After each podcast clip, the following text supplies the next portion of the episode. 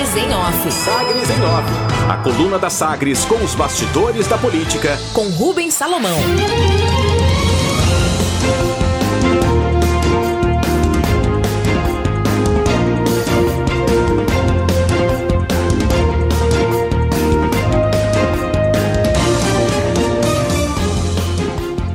Nas férias de Rubens Salomão, coluna Sagres em Off tem as informações comigo, Samuel Estraioto, e vamos aos destaques da edição desta quarta-feira, 30 de junho de 2021.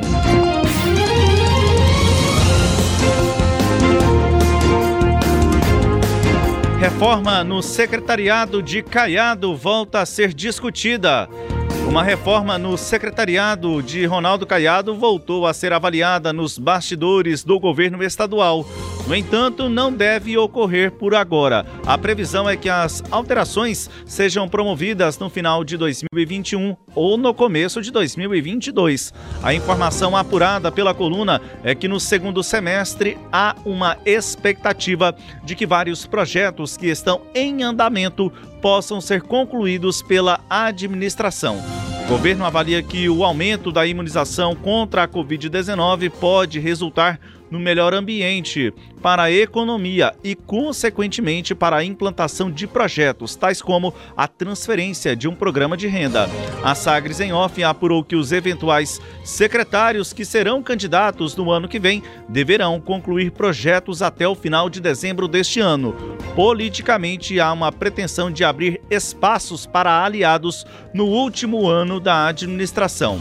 Vale ressaltar que no início de 2021 havia uma projeção de reforma no secretariado, mas poucas alterações foram confirmadas. Até hoje, algumas pastas ainda estão com interinos. É o caso da área de cultura, com César Moura, que também ocupa a função de secretário da retomada. Secretários ouvidos pela coluna avaliaram que as substituições poderão ser feitas sem pressa, analisando o quadro político e ainda dando tempo para que os atuais secretários possam se organizar. Cotados, entre os nomes cotados para participar das eleições 2022 estão Pedro Salles, da Goinfra, Ernesto Roller, na área de governo, Adriano Rocha Lima, na Secretaria-Geral da Governadoria, Rodney Miranda, Segurança Pública, José Witt, Indústria e Comércio, Renato de Castro, da Codego, José Sado, na Agrodefesa, Marcos Roberto Silva, no Detran, Denis Pereira, na Iquego, Lineu Olímpio, na Ceasa. E o assessor especial da Governadoria Lívio Luciano. Homenagem: o governador Ronaldo Caiado fará homenagem amanhã, quinta-feira, aos 270 policiais de Goiás e do Distrito Federal que participaram da Força Tarefa a Lázaro Barbosa. O evento será no Batalhão Anhanguera, no setor marista, às 9 horas. Os policiais trabalharam durante 20 dias e a ação terminou num confronto policial que culminou na morte do criminoso.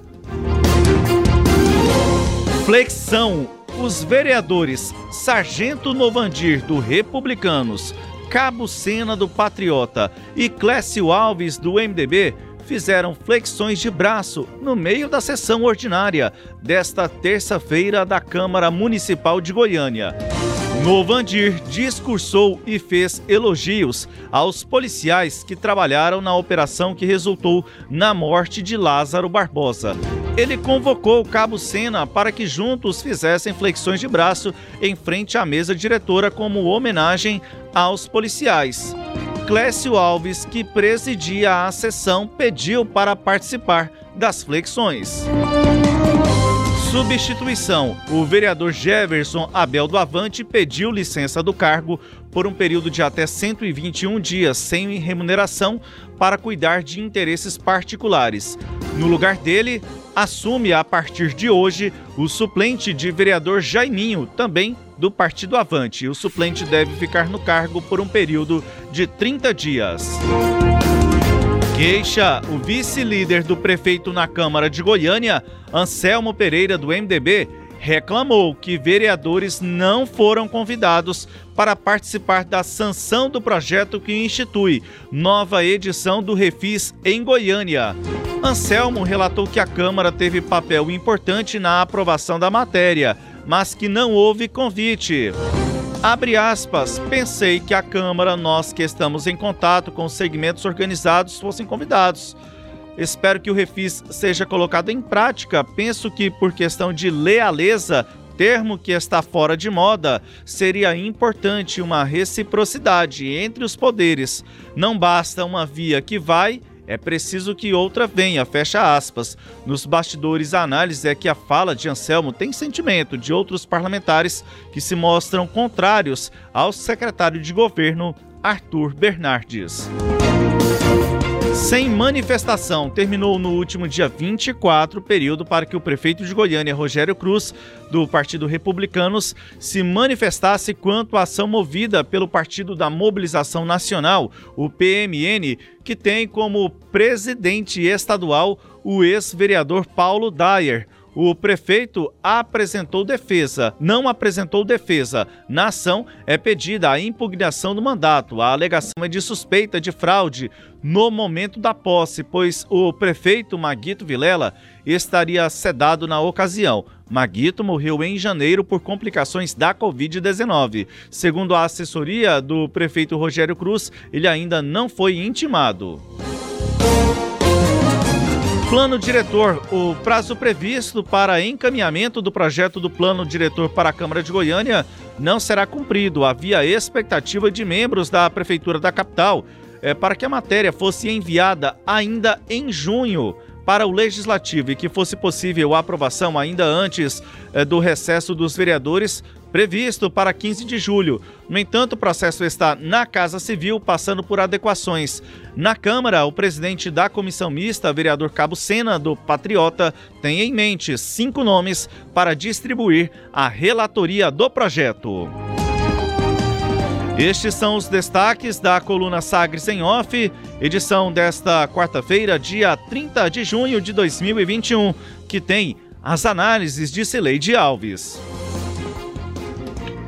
Samuel, é, essas mudanças aí no, na equipe do governador foram faladas, como você observou, né, anteriormente, e não foram realizadas porque o governador não teve interesse de fazer esses acordos políticos, né, porque elas só aconteceriam para o Estado, para que o governador, melhor dizendo, pudesse ampliar aí a participação de outros partidos ou de outros grupos políticos na administração. É, ele, o governador chegou a ter conversas com alguns partidos, sondou outros, é, mas isso não houve o, o, a aproximação, não houve é, o, a relação formal, né? não se estabeleceu essa relação formal, portanto, não teve reforma do secretariado. Me parece que uma reforma agora ela só ocorreria mesmo no ano que vem, quando os partidos têm, os candidatos têm necessariamente que deixar o governo para desincompatibilizar e, e, realizar suas campanhas. Aí essas, esses cargos ficariam vagos e, obviamente, é nesse momento que o governo precisaria de né, mudar a estrutura e aí juntaria a fome com a vontade de comer, a necessidade de fazer as mudanças e a, a, a, o fechamento, né, a aproximação com outros partidos. Então, eu não vejo, no momento, as condições para que se façam essas reformas. É, um outro assunto que você traz na coluna e que eu gostaria de destacar é a respeito né, da, da, das comemorações, especialmente por policiais militares, da operação é, que foi concluída na terça-feira com a captura e morte do criminoso Lázaro Barbosa. Eu esperava que realmente é, os policiais que estão na Assembleia Legislativa fossem repercutir, né, é, esse, esse episódio. Lá na, na Assembleia Legislativa, o nível foi muito mais alto e muito mais é, proporcional ao que representa um parlamento, né, do que na Câmara de Goiânia. Houve debates, né, lá na Assembleia Legislativa, vários parlamentares eh, se manifestaram, todos eles em apoio ao, às forças né, de segurança, destacando aí o trabalho que foi realizado por, pelos homens e mulheres que compõem as forças né, do, dos dois estados e, e, e até do, do, do, governo federal. É, o deputado Major Araújo é que levantou uma questão que fugiu né, do tom de comemoração, que foi a respeito da falta de investimentos em segurança pública.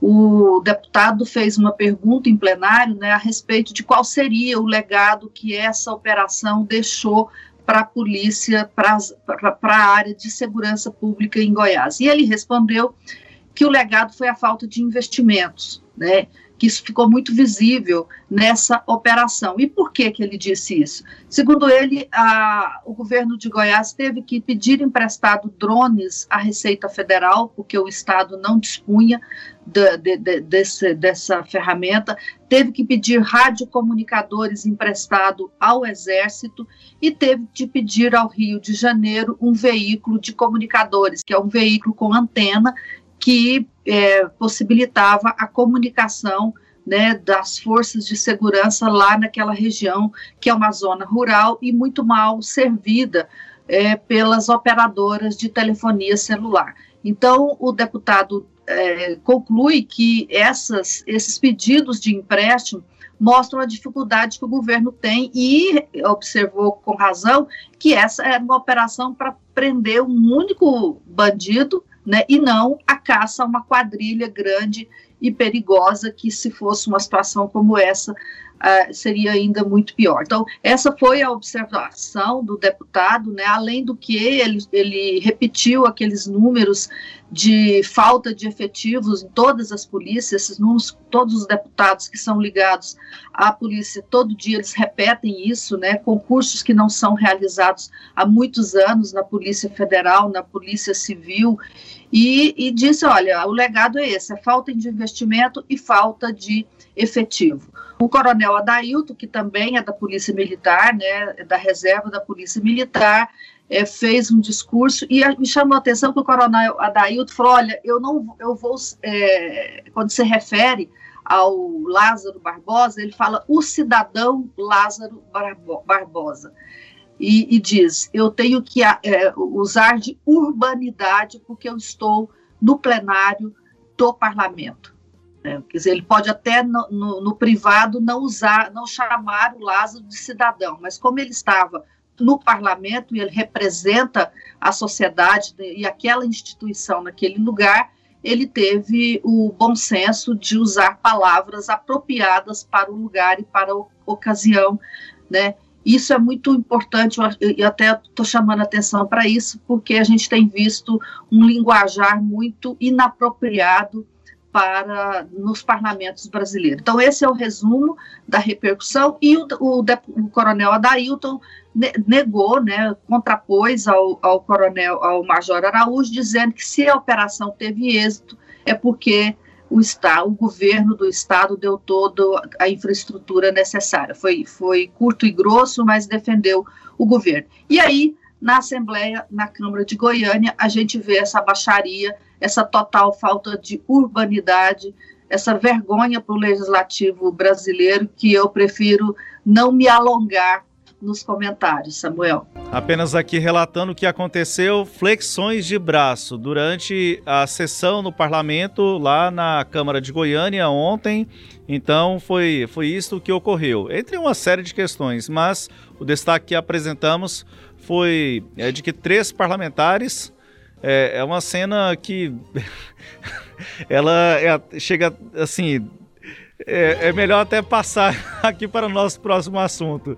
É, mas é uma cena, eu diria, para não falar aqui outros termos, no mínimo inusitada do que ocorreu lá no Poder Legislativo na Câmara de Goiânia. Os destaques da coluna Sagres em Off com as análises de Cileide Alves. Você pode acompanhar nos nossos tocadores de podcast e também no sagresonline.com.br.